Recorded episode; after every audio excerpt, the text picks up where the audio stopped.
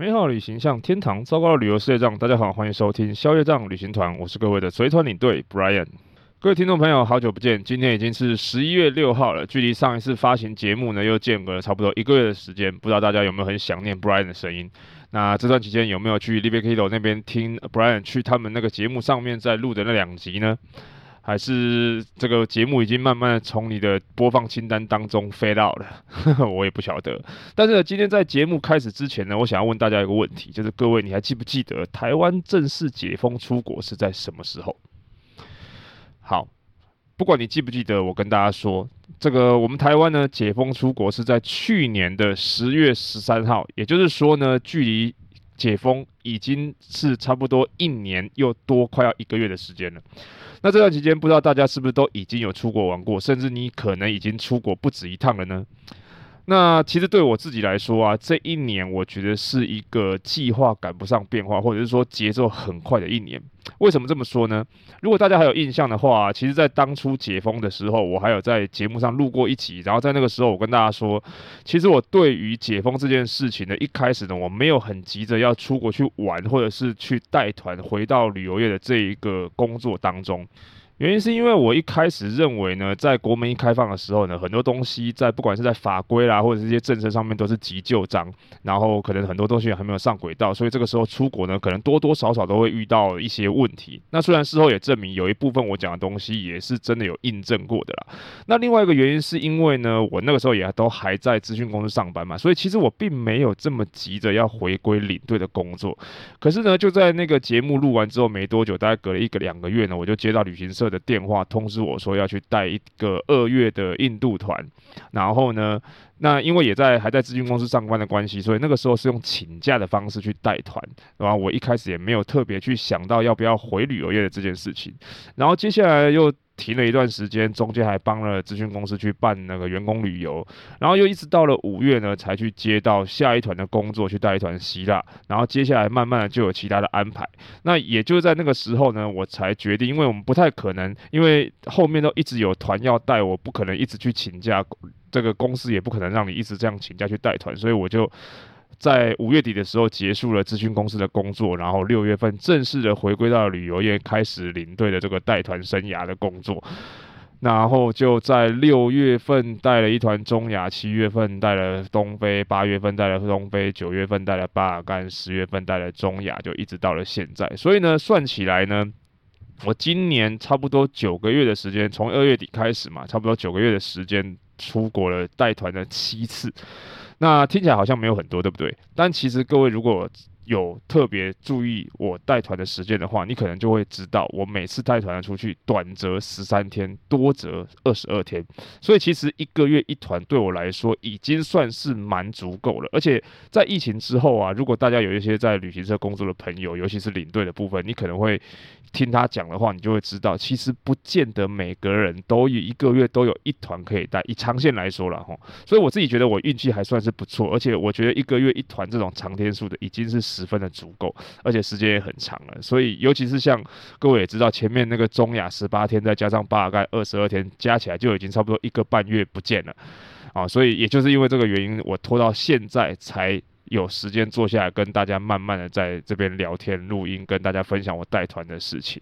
所以我真的不是故意要休息不不录音，或者是要停更什么的，真的是因为刚好在团上，所以这个部分呢，请大家包含见谅一下。OK，那我们回到节目的主轴，今天要来跟大家分享的内容是什么呢？就是我在九月份的时候去带了一团巴尔干八国二十二天的行程。其实我们讲到巴尔干啊，很多人可能唯一的印象就是他以前我们念书的时候，你记得就是欧洲火药库巴尔干半岛。可是它为什么会是成为欧洲的火药库？是什么样的原因？还有巴尔干半岛上面到底有哪些国家？可能很多人对它的印象都非常的模糊，甚至几乎可以说是完全不知道。甚至有一些国家讲出来，都会觉得什么？它是巴尔干地区的国家之一。好，那巴尔干首先呢，巴尔干地区呢，巴尔干半岛，它可以说是欧洲呢三个很大的半岛之一。哪三个？最西边的伊比利半岛，就西班牙、葡萄牙那一块；第二个呢，就是中间的那个亚平宁半岛，就意大利的那一块。那第三呢，就是介于亚得里亚海跟黑海之间啊，包含地中海中间的这一块。这个巴尔干半岛。那这巴尔干半岛呢，广义上来说，它其实有包含十一，甚至是可以说是十二个国家，因为有一些是局部在里面。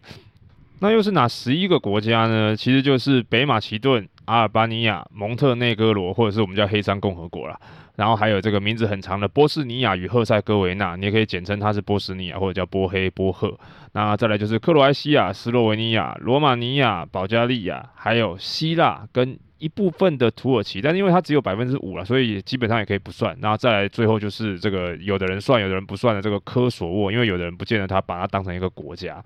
那说到这边，可能大家就会觉得很奇怪，为什么希腊算是巴尔干地区？其实呢，如果广义上来说，就地理上而言，大家可以看，如果你把 Google Map 翻开来看的话，你就会发现，其实巴尔干半岛呢，就是在亚得里亚海跟黑海还有这个爱琴海之间的这个三，算是三角形的这个地带，这些国家呢，都叫做巴尔干地区。所以呢，其实希腊算是位于巴尔干地区最南端的部分。但是呢，如果你就政治上来讲，或者是狭义上来说呢，这个巴尔干地区或巴尔干国家其实不包含希腊的原因，是因为呢，因为这个巴尔干国家或者是巴尔干地区呢，其实多多少少其实有一点贬义的原因，就是因为大家也知道嘛，在它是一战的导火线，然后二战它也是狼烟四起、战火纷争的地方，包含它自己还发生了两次巴尔干战争，所以才会被称为欧洲的火药库嘛。那这个名词呢，对于很多的国家来说，他们并不愿意。说自己是一个巴尔干国家，尤其是像我们刚才讲希腊，它只是地理上是，但实际它是欧盟国家，所以很多的这个，尤其像欧盟没有把它列入列入进去这个所谓的巴尔干国家，甚至包含连我们刚才讲到的斯洛文尼亚跟克罗埃西亚，他们都还算是所谓的中欧。但是我只是觉得很有趣的一点就是，各位想象一下哦，这个巴尔干地区，如果你往上看啊，斯洛伐克、捷克、匈牙利这边我们叫东欧，那希腊它的归属呢是南欧，那奇怪。那巴尔干中间的这一些国家，这八九个国家，为什么他们不是东南欧，而是巴尔干国家呢？你会不会觉得很有点瞧不起他们的意思？但是总总而言之，言而总之呢，就是如果你从地理上来看的话，是这十一个国家。那如果你要狭义来看，用政治跟一些外交因素的来看的话，大概就是那八九个国家。而我这一次所走的这个八国二十二天呢，是走除了斯洛维尼亚、克罗埃西亚还有希腊以外的那八个国家，为什么去去除这三个国家呢？原因是因为第一个，我们刚才讲希腊就不算嘛。那再来就是斯洛维尼亚跟克罗埃西亚在疫情之前呢，它算是可以说台湾比较热门的。所谓的巴尔干形成的这两个国家，因为很多人会去看什么十六湖啊，这些很漂亮，很多人都已经去过了。那我们刚好走一些平常人比较少去的地方，尤其像是科索沃跟塞尔维亚，啊是因为他的签证比较复杂，然后甚至像以前因为他们内战嘛，所以其实不能去，所以我们这一次呢才是走这八国二十二天的行程。然后呢，我们的行程是从北马其顿开始的。那之所以选择北马其顿，是因为呢，其实所有的巴尔干地区的任何一个国家呢，我们都台湾都没有直飞，而我们这次选择的是从用土耳其航空从台北飞伊斯坦堡，再从伊斯坦堡飞到北马其顿的首都 Skopje，所以我们行程的第一站就是北马其顿。但是北马其顿呢，大家听名字，你可能对这个国家好像有点印象，又好像没点印象的原因，是因为这个名字是改过的。以前它就叫马其顿共和国。那为什么要改名呢？是因为呢，希腊对于它叫做马其顿共和国这件事情呢，非常的不爽。原因是因为大家都知道，以前在古希腊的时候，有一个非常有名的亚历山大大帝，当时他的帝国呢就是马其顿帝国，然后呢，他带领了。马其顿帝国的将士们呢，一路东征，打到了这个小亚细亚，打赢了波斯，打赢了埃及，然后最远打到快到接近这个印度这个地方，然后带来了整个希腊化时期的非常重要的一些文化的影响等等。所以对于希腊人来说呢，亚历山大大帝还有马其顿呢，是一个这个可以说是非常重要的名词，然后这个名称，所以。而现在的这个北马其顿，就是之前的马其顿共和国呢，他们是从一九九一年的时候南斯拉夫解体独立出来这个国家，所以他们人口的组成主要是斯拉夫人。那希腊就会认为说，你们这些斯拉夫民族的人不应该去使用一个对希腊人来说很重要的这个名词，所以他其实对这件事情非常的不爽。所以从一九九一年开始，两国就一直 argue argue 了很久。而且希腊呢说，如果你一直要坚持使用这个名称的话，你这辈子都不要想加入北。北约或者是欧盟这些组织，因为我会提反对票的。所以呢，就是在这样子的时空背景之下呢，他们就为了这件事情，为了他们的国民这个马其顿三个字呢，争吵了很久。吵了多久呢？吵了二十八年。所以最后呢，终于在这个二零一九年的时候呢。那个马其顿共和国就透过了这些投票啊，然后公投啊，还有这种修宪的方式呢，把他们的国民正式变更成为了这个北马其顿共和国。然后也因为这样子呢，希腊终于愿意放他们一马，然后他们也终于成为了北约的第三十个成员国。而且呢，说到马其顿，其实他们这个国家跟我们台湾还有一点点的小渊源。这件事情呢，可能蛮多人其实没有印象，或者是其实不知道的，就是啊，其实这个国家呢，在一九九九年的时候。曾经跟台湾建交过，所以他当时呢，在是台湾在欧洲唯二的邦交国，一个就梵蒂冈嘛，啊，一个就是他们。但是后来因为一些政治啦，有一些外交的因素，大家也大概都知道是什么原因了。所以我们在短暂的建交两年之后，二零零一年的时候呢，就没有了。所以那个时候我记得还是被抨击说是这个凯子外交还是金元外交嘛，反正诸如此类的这样子的名词。所以我们就。没有继续这个邦交了。不过，虽然我们两国之间现在也没有任何的邦交关系，也没有所谓的大使馆这种东西。可是呢，即便马其顿啊，现在的北马其顿它不是欧盟，我们也没有什么外交上的关系。但是我们台湾人拿着台湾护照进去北马其顿是不需要任何签证的。所以呢，你就直接带着台湾护照，就直接去办入境，然后去到北马其顿的机场的时候，你就会发现，这真的是一个首都的机场嘛？真的是很简单，就很像我们可能澎湖或者是马公这种航空站的等级而已。然后进去之后，就可能只有一个或者两个的柜台，那个有人检查护照，然后就过去就是行李转盘，然后就出去，然后就看到你的巴士了。好，那么我们来到了马其顿呢，你主要会去参观的主要的地方就是两个，第一个就是他们 Skopje 首都的市区。那这个市区呢，我们首先会先去参观一个 Skopje 的堡垒。那这个堡垒呢，据说当年是因为这个东罗马帝国的人呢，为了要抵抗这个斯拉夫人入侵的时候所盖的堡垒。但其实这个堡垒现在呢，它并没有保存得非常的完整，所以其实你去看看的时候，你看不到什么好很雄伟的这种城墙啦，或者是这个堡垒的形状。但它更多的呢，是像是它是在位于一个呃城市的制高点，然后呢，你在那个地方呢，它上面有一只。长长的旗杆上面有北马其顿的国旗，然后站在这个制高点的往下，你可以俯瞰整个这个 Skopje 的这个市区的样子，还觉得是以拍照来说还蛮不错的。但是本身堡垒呢，就是只有一个小小的围墙围着。然后呢，参观完了堡垒之后呢，我们可能会用坐车或者是用步行的方式，就慢慢走下这个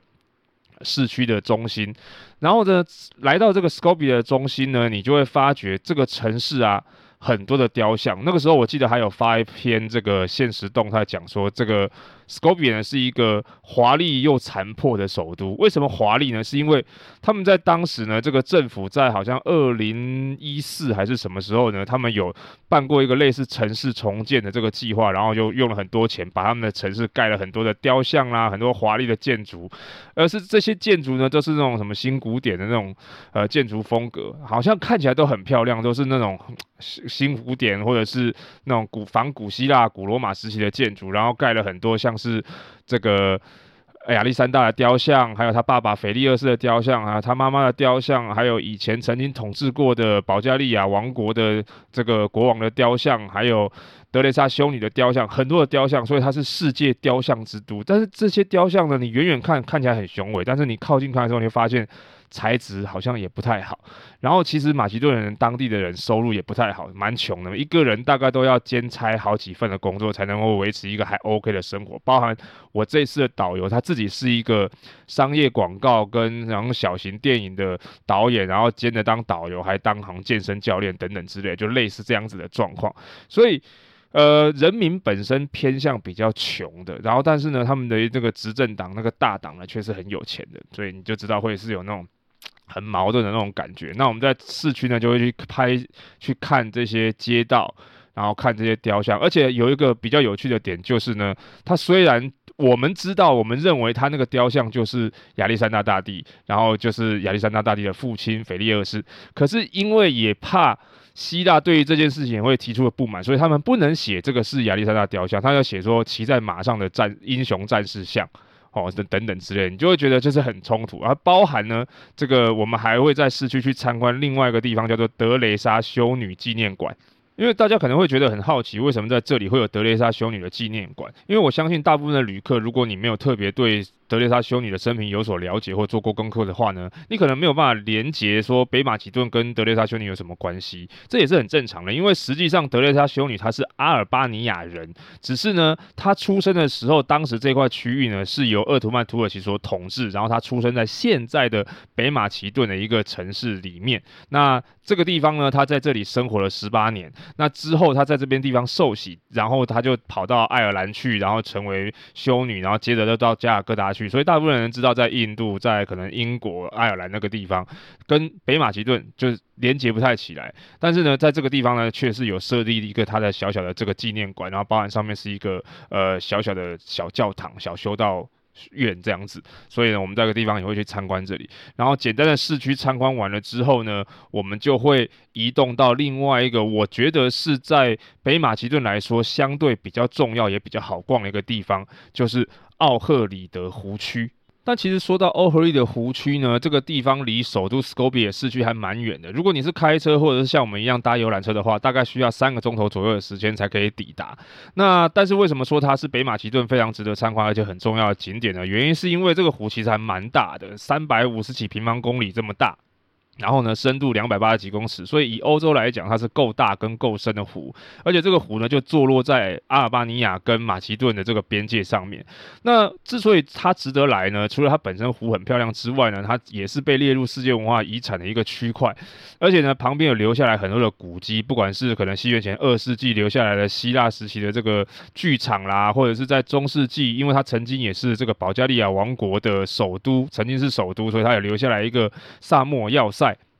然后呢，包含他们在中世纪的时候，在这里呢新建了非常非常多的教堂，最高的时候据说有三百六十五座教堂，所以它这边呢有一个另外一个名称，就是巴尔干地区的耶路撒冷。你想象一下，如果你是当时在这里的教徒，你每天去一个教堂祷告，你要去一年，你才可以把所有的教堂走完。不过当然现在是没有剩下那么多的教堂，但是剩下来的教堂都还蛮有特色，而且蛮漂亮的。比如说像是这个神学家圣约翰教堂，如果你上网 Google 欧赫里德湖区的景色，你一定不。不会错过的就是这个教堂，因为它最有代表性。那当然还有其他的教堂，比如说那个圣克莱门特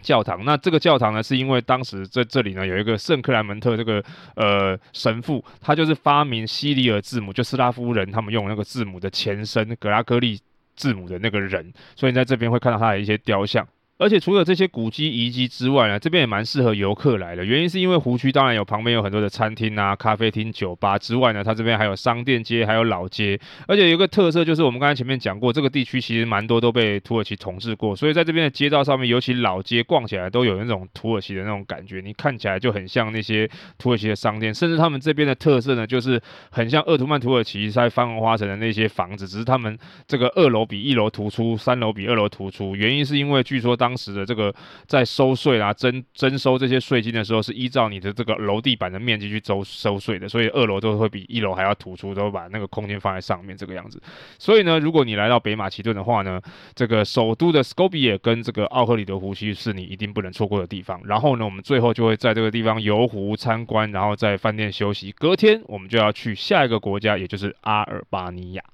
不过呢，要从北马其顿开始下去到另外一个巴尔干地区的国家呢，你就会遇到一个问题。什么样的问题呢？就是你在欧洲呢，如果你去一般的欧洲欧盟国家呢，你在过国界的时候呢，就车子直接嘟就开过去了。可是，在巴尔干地区，基本上每一个国家国与国边界的时候，它有都有边界管制，所以你都要检查护照，然后要看你的巴士是不是有问题要检查等等的，看那个护这个司机的行照、驾照等等之类的。但是呢，它虽然要检查，但是呢，又有一个很特特。别的地方就是呢，它不见得会在你的护照上面盖出入境章。比如说，我们从北马其顿去到阿尔巴尼亚的时候，他一样要收护照，一样要看，一样检查。但是呢，你的护照上面是没有盖章的，不是不承认你哦，是他就没有在盖那个入出境章。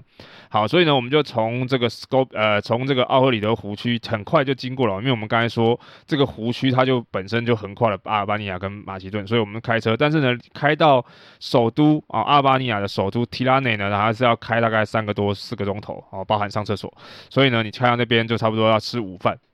好，那么我们说到阿尔巴尼亚这个国家，其实他们跟台湾也是有一点渊源的，只是这个渊源不是太好的那一种。呃，我想如果比较年轻的听众朋友，可能对这个东西没有什么概念，稍微有一点年纪的听众呢，可能就知道曾经有这么一件事情，就是呢，当初呢，在一九七一年呢，在联合国大会上面提出所谓的二七五八号决议，也就是呢，让中华人民共和国取代中华民国成为联合国当中中国的代表席位国家的那一个法案啊，就是我们。当时的中华民国政府叫做“排我纳匪案”的这一个提议呢，就是由阿尔巴尼亚还有阿尔及利亚等十几个国家一起提出的。所以其实当初他们是很亲中的，跟台中华民国不好的。那也正是因为这个事件呢，导致了他们当时的人民自己本身也有一点不爽。所以后来呢，他们就在这个城市首都的中心呢，找了一个地方呢，以后呢，年轻人呢讨厌政府呢，就是说我们约个地方就是约台湾见，因为敌人的敌人就是朋友嘛，所以他们政府亲中，他们就亲。亲中的相反，然后他们就找一个地方设立到台湾，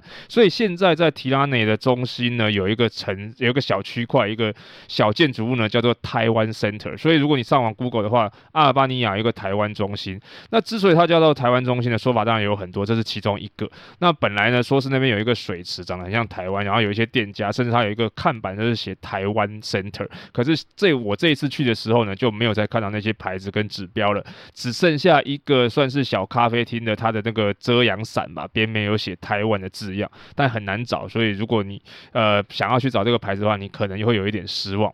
好，那阿尔巴尼亚这个国家呢，相对于其他的巴尔干地区国家呢，它本来也算是蛮穷的一个国家，但是现在如果你去首都看他们的经济发展状况的话，是还不错的。那我们在这个阿尔巴尼亚地区呢，会去参观什么东西呢？我们去参观它的斯坎德培广场。那斯坎德培这个名字呢，你在这个周边的国家常常会听到，因为它就是带领着这一边的人民去抵抗鄂图曼土耳其，虽然最后还是被占领了，但是就是民族英雄的概念。然后在这个广场上面呢，也会有他们的国家历史博物馆啊，还有周边的一些建筑物，而且你在这个城市当中呢，你可以看到很多的碉堡。为什么会看到很多的碉堡呢？是因为他们当时阿尔巴尼亚的独裁者，他的这个防心很重，他们随时都要做好这个被攻击的准备。所以，他这个一个小小的国家，这个国家真的不大哦。你不要以为阿尔巴尼亚很大，其实它比台湾还小，它只有台湾人大概五分之四这么大吧，两万八千多平方公里，然后百分之七十都是山，所以他们叫山鹰之国嘛，就是他们山很多，然后他们自己自称是鹰之国，所以就是山鹰之国，国红色的国旗上面一个双头鹰。然后呢，他在这个地方小小的一个土地上面盖了，呃，据说有七十万个碉堡。各位想象一下，他们 total 的人口只有两百八十万，不到三百万，盖了七十万的碉堡。所以你在城市当中也可以看到很多的碉堡。然后呢，包含他们还有碉堡博物馆，你就可以想象说，在那个地方有多少这些存在，不管是市区还是在山间的那些碉堡。不过呢，对于旅游而言，我觉得。阿尔巴尼亚这个地方啊，跟团来，其实因为我们参观的国家比较多嘛，所以在这个地方，不管你是停留一个晚上或者是两个晚上，你活动的范围大概都仅限只有在首都提拉内这个地方。我觉得是稍微有一点比较可惜的，因为我们参观的地方就只能有他们的广场、这些历史博物馆、市区的这些清真寺或者一些相关的建筑。当然，我们也有走到那个台湾 Center 去，还有一些看市区的一些小景点。或者是顶多走到像是市区的山上搭个缆车上去拍拍照，看看风景。可是呢，其实，在阿尔巴尼亚地区呢，还有一些其他的城市，像是世界文化遗产的那个贝拉特，或者是他们，因为我们说这个阿尔巴尼亚地区其实它跟马其顿 share 那个欧赫里德湖嘛，所以那个湖区也是一个景点。那往北一点 s c o d a 的地方也是一个湖区，甚至呢，他们的西边呢有跟意大利遥遥相望远隔的那个亚得里亚海，所以。也有人说，因为他们曾经也被意大利占领过，所以也有人说这里是巴尔干地区的小意大利。有很多人会在这个地方呢享受阳光沙滩比基尼，因为他们也很多山，所以也会有人去健行。所以如果你是自由行的话呢，来到阿尔巴尼亚地区呢，你可以多做一点功课，在这个地方，我相信也有蛮多地方可以玩的。只是因为我们是跟团来，所以就没有多那么多地方去。但是也因为这样子，我们在这里有很多的时间可以逛逛他们的超市啊、商场啊，或者是在这个街上闲晃，因为自然。真的还算是蛮不错的，唯一一个缺点对于自由行人来说，他们的公车很难搭。怎么样很难搭呢？因为上面都没有标记，你可能都要用问的。我那时候也觉得这件事情非常的奇怪，所以如果你是要自由行来的话，可能中功课真的要做足一点。不过幸好现在网络已经很发达了，现在在巴尔干地区周边的一些国家，慢慢的也开始有一些人在写部落格了。大家如果将来真的有考虑自由行去这些国家参观的话，你也可以去参考这些游记，我觉得也算是还蛮不错的。OK，好，那今天因为时间的关系啊，可能前面废话太多，或者是我真的不知道为什么讲的好像比较稍微详细了一点，所以时间现在已经二十几分钟了。那我们今天呢，巴尔干八国的行程呢，就先讲这个马其顿、北马其顿，还有这个阿尔巴尼亚这两个国家。那后面呢，还有六个国家呢，我们后面的集数再慢慢跟大家介绍。那今天呢，我们接下来就因为隔了很久没有这个录节目了，所以有一些听众留言在这边，先跟大家稍微的回复一下。好，那第一个留言呢，是来自于 Arena，呃，他写呢，真的就怕猪队友，尤其是不负责又不专业的业务，有问题出去了也未必有办法改善或解决。呃，这边跟大家说明一下啊、哦，因为 Spotify 它的留言呢是留在每一集的下面，它不是留在整个节目的下面，所以他们可能是针对单一集留言。那这一集一看就知道是讲那个猪队友，但是没错，哼，因为如果遇到猪队友，不管是业务啊，或者是 OP 啊，或者是 local 啊这些，甚至是前辈，真的是会很麻烦的一件事情。好，感谢你的留言。然后同样一位，应该同样一位吧，Arena，他说期待你的巴尔干分享。今天就是第一集哦。OK，好，那再来呢是来自这个家燕啊，这也是呃很熟的听众了。他写说呢，看到分房表示单人参团领队会很害怕哦。是因为都是怪怪的人吗？难怪我二零一九去秘鲁自己单人房，领队当时表情很惊讶，很微妙。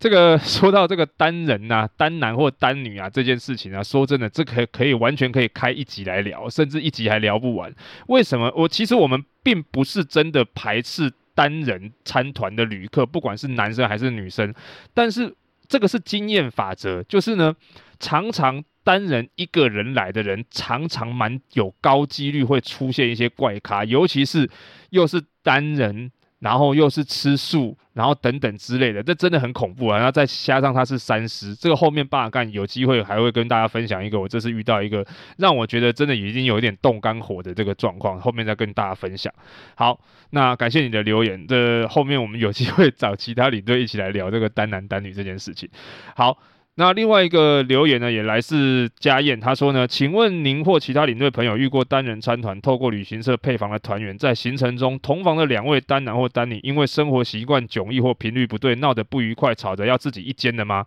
之前听一间旅行社说，他们现在都不帮旅客配房，因为之前出过问题，跟陌生人同房真的是不是件容易的事啊，领队辛苦了。这个呢，就讲到前面那个，就是因为。大家也知道，如果你是单人参团，它上面一定会写说，如果你是单人参团的话，会尽量帮你安排同性旅客同住啊。如果真的不行的话呢，你就要自己加单房差。但是有很多的旅行社，他们其实就是安排领队同性的领队跟你一起住。那你知道吗？领队都会比较客气，可能洗澡让你先洗啊，或者什么东西床位让你先选啊，等等之类。我觉得这个问题都不大。但有的时候你会安排到跟其他一个不认识的旅客一起住的时候，这时候就很难讲。我是没有遇到很严重说。旅客之间不和的，但我有听耳闻听说过旅客吵到说他要去跟领队睡，然后他不要跟另外一个旅客睡了。但问题就是我们领队也不想啊，只是说那、呃、安排就这样安排。那当初如果你会介意或者是排斥，你就要想到这件事情。那你为什么不加一点钱自己住单人房呢？是不是？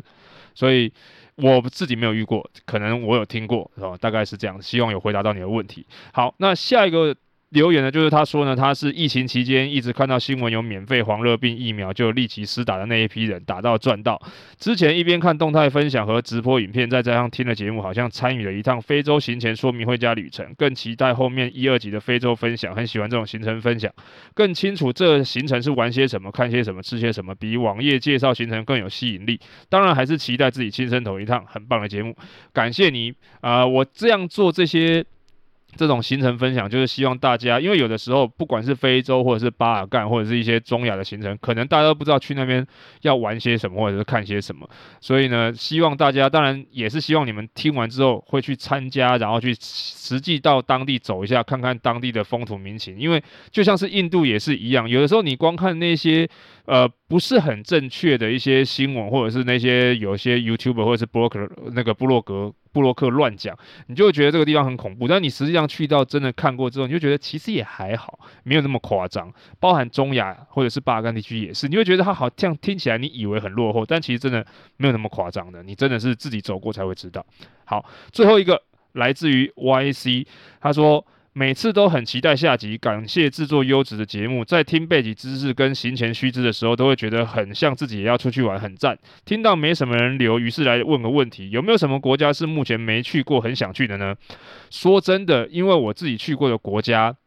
没有，甚至没有我一些团员去的那么多。像我这一次的中亚行程里面啊，或者是之前巴尔干行程有都去过那一百多个国家的那些团员，所以当然有很多的国家我想去。但是如果要问我说目前想到还没去过最想去的国家，我可以直接告诉你，就是秘鲁。为什么这么说呢？因为我想要去马丘比丘。因为我说过嘛，我很喜欢古文明的东西，所以像是马丘比丘或者是那个印加玛雅那些古文明的东西，我都很想去看，都在南美洲。我到目前为止，南美洲我们还还没有去过。不过，呃，目前根据公司的规划，明年我相信应该有很高的几率。我也希望各位听众朋友，如果你们有 想要参加的话，可以先跟我说，我们可以这个安排在同一个地方一起去。然后同一个 maybe 可以同一团吧，哦，我希望公司可以早一点把这个行程排出来，这样子我就可以先跟大家说，这样如果你有兴趣要参加，你有这个规划的话，我们可以一起去南美五国、中南北十国，哦，是是古巴、墨西哥这些地方走一走，希望将来有一天是有这个机会的啦。好，希望有回答到各位的问题。那今天的节目就先到这边。如果各位喜欢这样子的节目内容，喜欢今天这样的行程分享呢，都欢迎各位。希望各位在 Apple Podcast 或者是 Spotify 的下面帮我留下你的五星留言跟评论。那如果有任何对于节目的建议指教，或者是有什么事情想要跟 Brian 私下说的话呢，也可以到消业障旅行团的 IG 或者是粉丝专页私讯或者是留言跟我说。那今天的节目就先到这边，消业障旅行团我们就下次见喽，拜拜。